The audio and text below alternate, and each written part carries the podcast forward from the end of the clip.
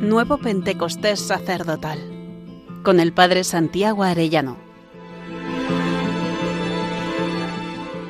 Día segundo, permanezcamos en el cenáculo pidiendo el Espíritu Santo, queridos hermanos sacerdotes.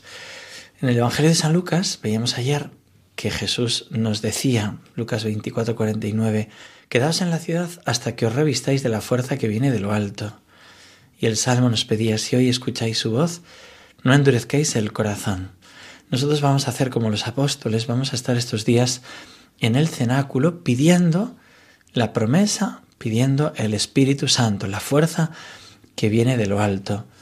El cenáculo es el lugar mm, en Jerusalén donde Jesús celebró la cena con los apóstoles, donde les dio la primera comunión, la ordenación sacerdotal, Juan se apoyó, reclinó la cabeza en su corazón, recibieron las confidencias preciosas del discurso sacerdotal, el Señor sintió la traición de Judas, es probablemente donde fueron volviendo el sábado santo después de sus negaciones y se volvieron a reunir con la Virgen María. Y sin duda es el lugar de la aparición del resucitado también donde se reunían los apóstoles después de la resurrección y donde se encontraban durante Pentecostés, en Pentecostés.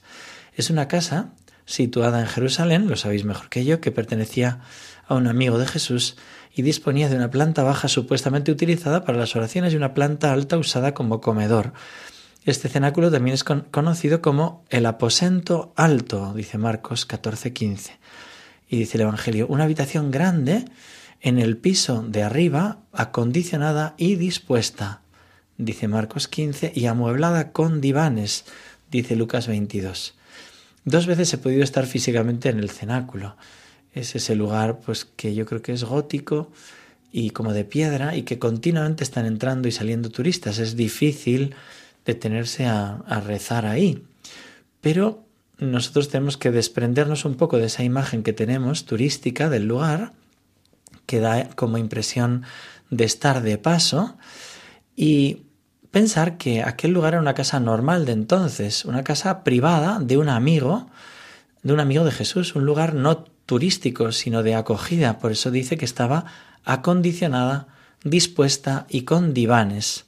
Un diván es un asiento alargado y mullido en el que puede tenderse una persona. En este sentido, quizá la imagen que nos puede ayudar más para meternos en el cenáculo es Betania. Es una casa acogedora. Y nosotros estamos allí como los apóstoles.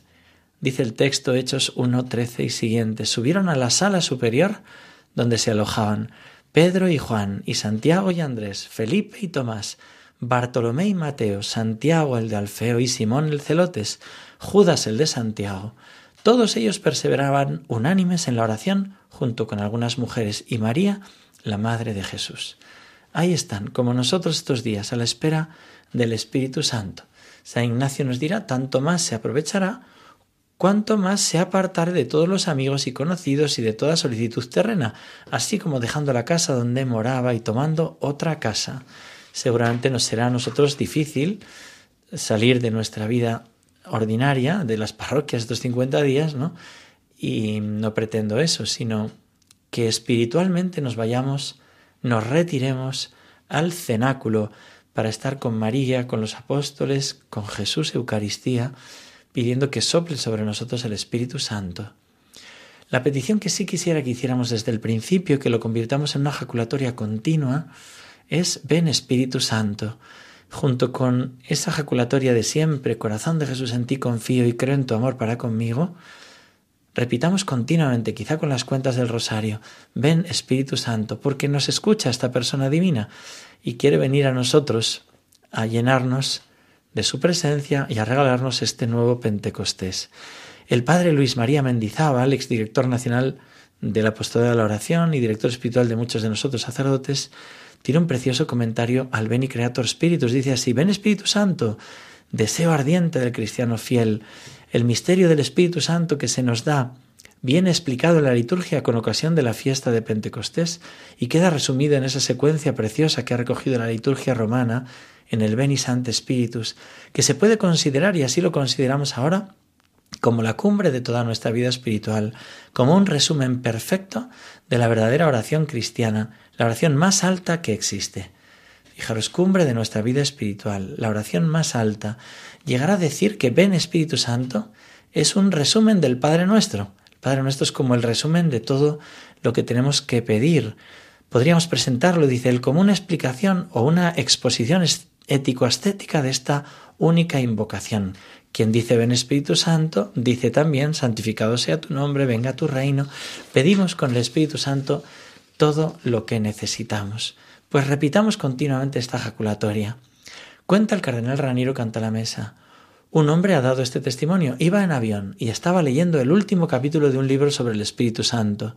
En un momento dado, fue como si el Espíritu Santo saliera de las páginas del libro y entrara en mi cuerpo. De mis ojos empezaron a salir ríos de lágrimas. Me puse a rezar, me sentía sobrepasado por una fuerza superior a mí. Que Dios nos conceda, al realizar estos cincuenta días, en cualquier momento y sobre todo al final, esa efusión del Espíritu Santo, esa gracia profunda de su presencia, de su luz, de su santificación. Piensa ahora, hermanos sacerdotes, si el Señor te puede hablar así. Sacerdote mío, quiero que seas el más pequeño de mis siervos y el más fiel amigo. Para eso, lo que yo anhelo es un corazón dispuesto y tu oración de deseo que mi fuego se encienda en ti como bosque que prende con la suave brisa que mi madre desprende, que tu deseo sea ser abrasado en la herida de mi costado.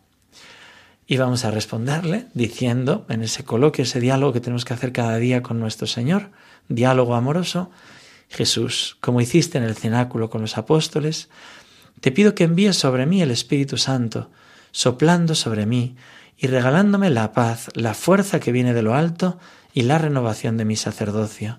Te pido que me concedas permanecer estos días en esta actitud de oración y súplica junto con María.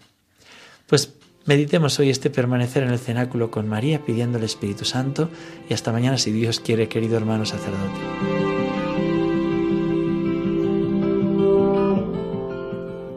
Nuevo Pentecostés sacerdotal con el Padre Santiago Arellano.